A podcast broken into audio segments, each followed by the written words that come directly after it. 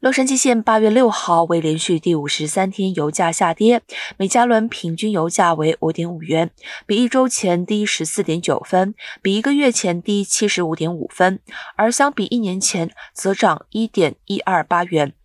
洛杉矶县每加仑五千汽油价格在六月十四号创下历史新高六点四六二元后，目前为三月七号以来的最低水平，均价为五点五零九元，让许多驾驶司机都表示太好了。全美平均价格已连续五十三天下跌，平均下跌二点九分，均价为四点零八四元，相比一周前低十四点八分，比一个月前低六十九点五分，而相比一年前则涨八十九点五分。